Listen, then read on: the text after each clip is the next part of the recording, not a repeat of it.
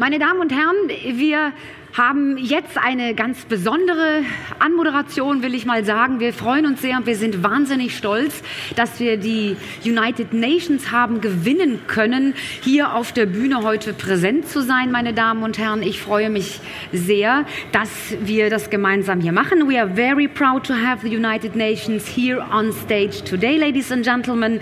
We have prepared some questions and we have invited Kaira Shetty. She is responsible for the internal program management at the United Nations and knows all about the United Nations Sustainable Development Goals, ladies and gentlemen. A very warm welcome, Kira, Kira or Kira? Kaira, Kaira. Kaira. Thank you very much. Kaira Shetty, she is Conscious Fashion Campaign representative. And I will have, first of all, I will give you your microphone, the first one. Thank you very much. Thank nice you. to meet Thank you. you for having me. And uh, first of all, we will hear details on the background of the cooperation of the United Nations and the Messe Frankfurt, meine Damen und Herren. We have Thimo Schwenzfeier on stage. A very warm welcome again. You will get a microphone as well. He is Director Communications Textile Fairs at Messe Frankfurt. A very warm welcome. Yeah, thank you very much. Uh, ladies and gentlemen, the reason why I'm here is um, because just uh, mid December we were in New York. Uh, Detlef Braun, the CEO of uh, Messe Frankfurt, and um, he had the big chance, the big opportunity to be at the UN headquarters, the compound in New York City, to announce a really exciting partnership with uh, the Conscious Fashion Campaign, which is kind of a division of United Nations, and the United Nations Office for Partnerships based on the Sustainable Development Goals. And I mean, it's absolutely your stage, Kaira. But just to give a little you. bit of a framework, um, we from Messe Frankfurt, you may know that we have this so-called Texpertise network. It's all the textile shows uh, we have. We are organizing worldwide, more than 58 shows um, in cities like New York, Shanghai, Tokyo, uh, Moscow, Frankfurt, of course, Berlin, etc. And we are attracting every year, every year more than 20, um, 23,800 companies, and we are welcoming more than 600,000 trade visitors. And based on these figures, we thought that we would be a really, really good partner for the Conscious Fashion Campaign, Absolutely. for the United Nations, and for the Sustainable Development Goals to make them more visible, more accessible, and at the end to really work with them. And um, we have a trade show called Neonyt during Berlin Fashion Week. It happens next week. It already happened uh, last year in January and in July. And in January last year, actually, it was the very first time ever we worked together with the United Nations Office for Partnerships on the Sustainable Development Goals. And it was such a huge success for all of us. Um, from a marketing perspective, from a content perspective, but also from a yeah kind of an emotional perspective, um, that we have set up this this uh, partnership that we've really decided, okay, we need to make that bigger. We need to come together and bring it to other shows. And after Neonyt after the Berlin Fashion Week, Heimtextil now is the second step, and there will be other steps to follow, other international destinations. So yeah, that's enough for me for the moment. But Kaira, we have some. Yeah, I yes, think I'm ready interesting for my questions questions. from uh, for the audience, from the audience. So uh, let's see what Yeah. you can tell us about them. Yes, we have some questions for you. As an introduction, we are interested in exactly these United Nations Sustainable Development Goals.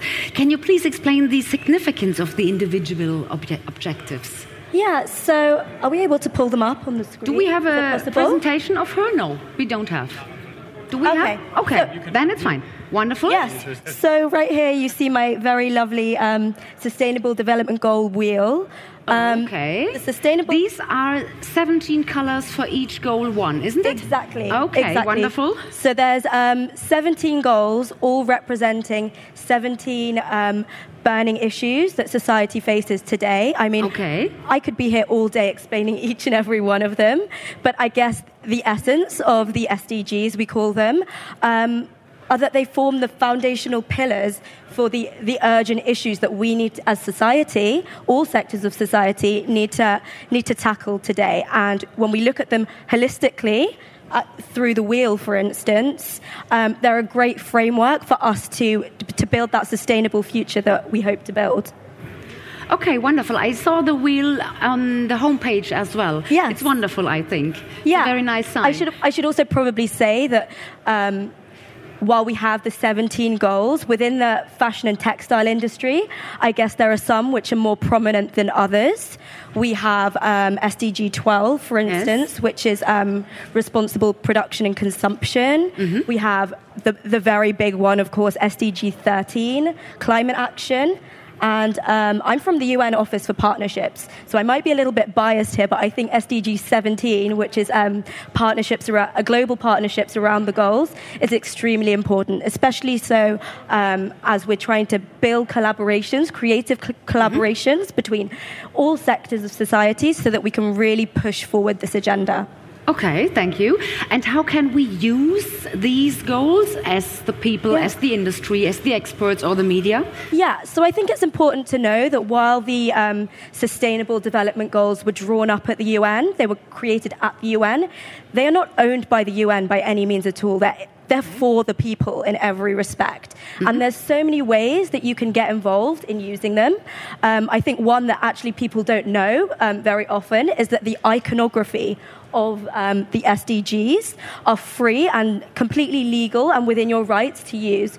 So you can go on to um, the internet, type in SDGs, and download say, the wheel, adopt that into your resources. You can download individual icons. And that's a great way for you guys to align your messaging, your sustainable messaging, with what the UN is already doing.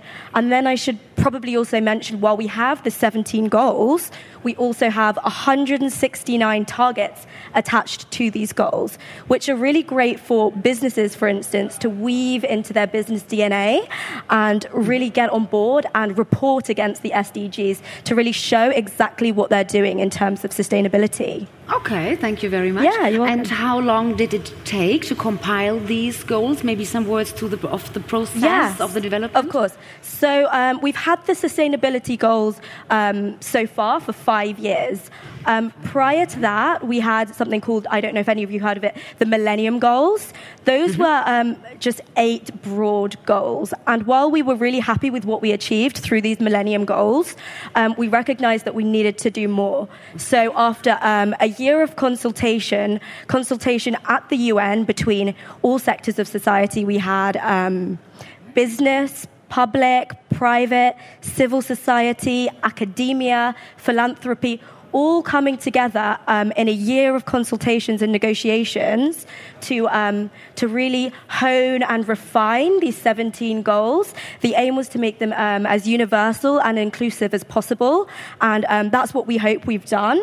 And really, the aim is that they can be used by anyone and everyone. Okay, another question which is very interesting sure. the environmental impacts of the textile and fashion industry, and what can we do to change or maybe to optimize them?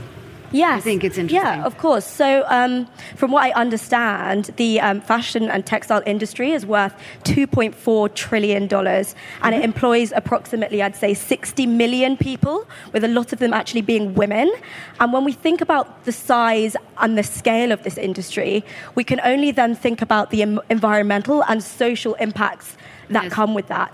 And might I add that this industry has been set to grow exponentially. Yes. So, w- there's a lot that needs to be done, but there's also some really great things that are happening right now. I mean, if I th- just thinking back to the past few days I've had here, I can see that there's some amazing collaborations that are going on, amazing partnerships. But what we really need to do is have people take accountability for these SDGs. We've been talking about them for a very long time and raising awareness about them, but now we need to move that awareness and advocacy into the action phase. Mm-hmm. And actually, um, this year, 2020, 2020 um, marks a decade of action for delivery on the SDGs. So our Secretary General has announced that we have 10 years now to achieve these goals, which, which expire in 2030.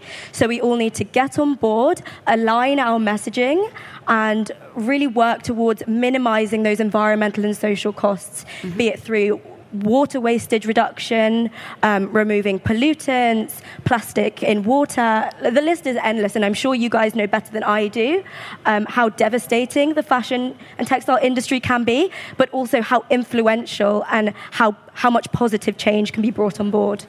Okay, I wonderful. can I can absolutely underline that. I mean, we can we can oversee from this global perspective with the trade shows that um, the impact um, in a negative way is really really huge. I mean, maybe you know the the, the satellite photos when the dyeing season in uh, China begins and uh, uh, rivers are completely blue because of the jeans production, etc. Um, you really can see the, these impacts. But um, on the other hand, the innovations which are already available, which are on the way, or you can already see here um, at the moment. Even some of them are kind of artificial in a way, but the people, the industry, the, the companies here are really working on making these processes um, capable for like everyone and um, to really integrate them into the textile value chain in a very, very serious way. And that's great to see. And for me, the funny thing is, you said it, it's, it's five years ago that the Sustainable Development Goals actually got announced. But in fact, um, even myself, I, I was aware about them like 2018. Yeah. Um, Messe Yeah. Frankfurt, we were like, oh, 2019, last year, maybe this should be something very interesting. So I'm pretty sure that 2020 is like the starting point and from now on we have these 10 years so the, the roaring 20s will not only be like glorious and dressed up and suit up no they will also be super sustainable Super sustainable. Yeah, That's and we're here as the Office of Partnerships to really support anyone who gets on board with them, whether it's through advisory purposes. And we really just want to prove to you guys that these SDGs. They're not just talk. They're a great blueprint, a great foundation for you to build upon. I mean, um, you heard from Grüner Knopf earlier before. They, they've just launched. They actually built the um, initiative off of the SDGs. Um, Conscious Fashion Campaign, who I'm Yes. also representing, um, is essentially based on the SDG and the premise that we're working towards a more sustainable future by 2030. Okay, I have two questions left. Sure. With regard to sustainability, you gave the word. What role do politics, industry, and consumers play for the perspective as from you, from the United Native, uh, Nations? That's a big question. Okay, so Yes, difficult, but maybe. it's fine. So we've got so at the UN high level, we've got member states who are tirelessly negotiating um, legislation and resolutions around these SDGs that they then take back to their country and enforce as law. But then while we have that high level engagement, it, it needs to trickle down. So then we have industry, for instance, and industry really need to actually employ this legislation and get on board and take physical action, put it into their mandates um, as producers to say, okay, this is what we're doing and this is how we're doing it. But then by doing that, they're creating more choice. And with more choice becomes um, it's a playing field for consumers then. If we just think about simple economics, when we have more available choice, we'll always go for the better option. And more likely, surveys show that if sustainability is at the right price for people, people will tend to go for the sustainable options. So it's about making responsible choices, um, having, but also having sustainable options, and that trickles down. But also, I will say it's, it's more than just a trickle down effect, because while we will, each sector has its individual roles to play, they're all very interdep- interdependent on one another, and we really need multilateral engagement and all sectors communicating with each other, being in dialogue with each other, collaborating, so that we can really um, get this off the ground and ensure um, a more sustainable future for people and planet. Okay, and what other industries already refer to the sustainability, uh, the sustainable de- development goals? Maybe you have Yeah. some insights for us. Yeah, so um, as I mentioned, the SDGs are. Um, they're made to be universal, so they're not just tied to the fashion and textile industry. We have people from the sport industry taking them on. Um, in our office alone, we have a sustainable finance um, portfolio, which is building, which is all about um, responsible investment. And and the SDGs are all very intersectional as well. So the SDGs that might apply to the fashion and textile industry can also be applied to the sport industry uh, and so on and so forth. I mean, Thimo, Um, what SDGs would you say Messe Frankfurt are most passionate about? That's the that's the perfect question actually because the thing is, um, I mean, I was talking about uh, the textile industry. We are supporting with the Texpertise network, but in fact, Messe Frankfurt is bigger than only textiles. Um, we are uh, we have the consumer goods show Ambiente, which happens like uh, three or four weeks. We have the Automechanika, which is uh, the services for the car manufacturers. Yes. Um, we have even Musikmesse, uh, the music show, um, where where all can be related to to the SDG. So in fact, um, it's it's open to every industry, and I think, um, I mean, that's my personal view. Even I'm I can only talk for the for the textile industry at Messe Frankfurt now, but I'm pretty sure that the colleagues are already like kind of jealous that we were the first, and I know that, for example, the Ambiente colleagues, the Tendence colleagues, that they are very very keen to know more about what you are doing. I know that they have already visited your booth. By the way, the booth uh, from the Sustainable Development Goals is here in Hall uh, 12.0. So um, uh, come there and uh, have a chat with Kaira and have a look actually at the real SDGs at the 17 uh, goals. So no, I can I can really say that the SDGs are not only connected with the textile and fashion industry, or they're not only made for them. No, they are open to everyone. And no matter if I'm speaking as a private uh, person, as a father from a four-year-old daughter, I'm thinking about uh, uh, for sustainable uh, way of life as a business professional, I'm thinking about that. And um, I mean, for example, today, uh, only the suit is not that sustainable, but it's five years old. But the T-shirt is um, from a sustainable brand. Even the sneakers are from a sustainable brand. So I'm trying to live this lifestyle already, and it's open to everyone. And no matter what industry you are referring to, um, you should use it. You could use it. That's that's how we understand the SDGs are made. And when we were first like kind of taking them, it was not that we had the, the feeling or the situation that the United Nations were like, no, no, they're ours. No, they were more like, Absolutely okay, not. take them, They're take not even ours more. at all. They're, they're, they're made, they were drawn up at the UN, but they're absolutely not ours. They're for everyone to take on. And I really liked your point about being a father of a four year old daughter. Um, you know, yes, they were designed in a political space, but they appeal to everyone on a very human level. I mean, um, I'm, I'm in my 20s and I, I just think about, you know, my generation and the impact um, of the future and then my children and my grandchildren. And it's a very urgent situation. And just on a human level, we need, all need to connect with the SDGs so that our children and their children can really have um, a safe, happy, and healthy future. I think so. These are wonderful words for the end. Thank you very much, Kaira Shetty.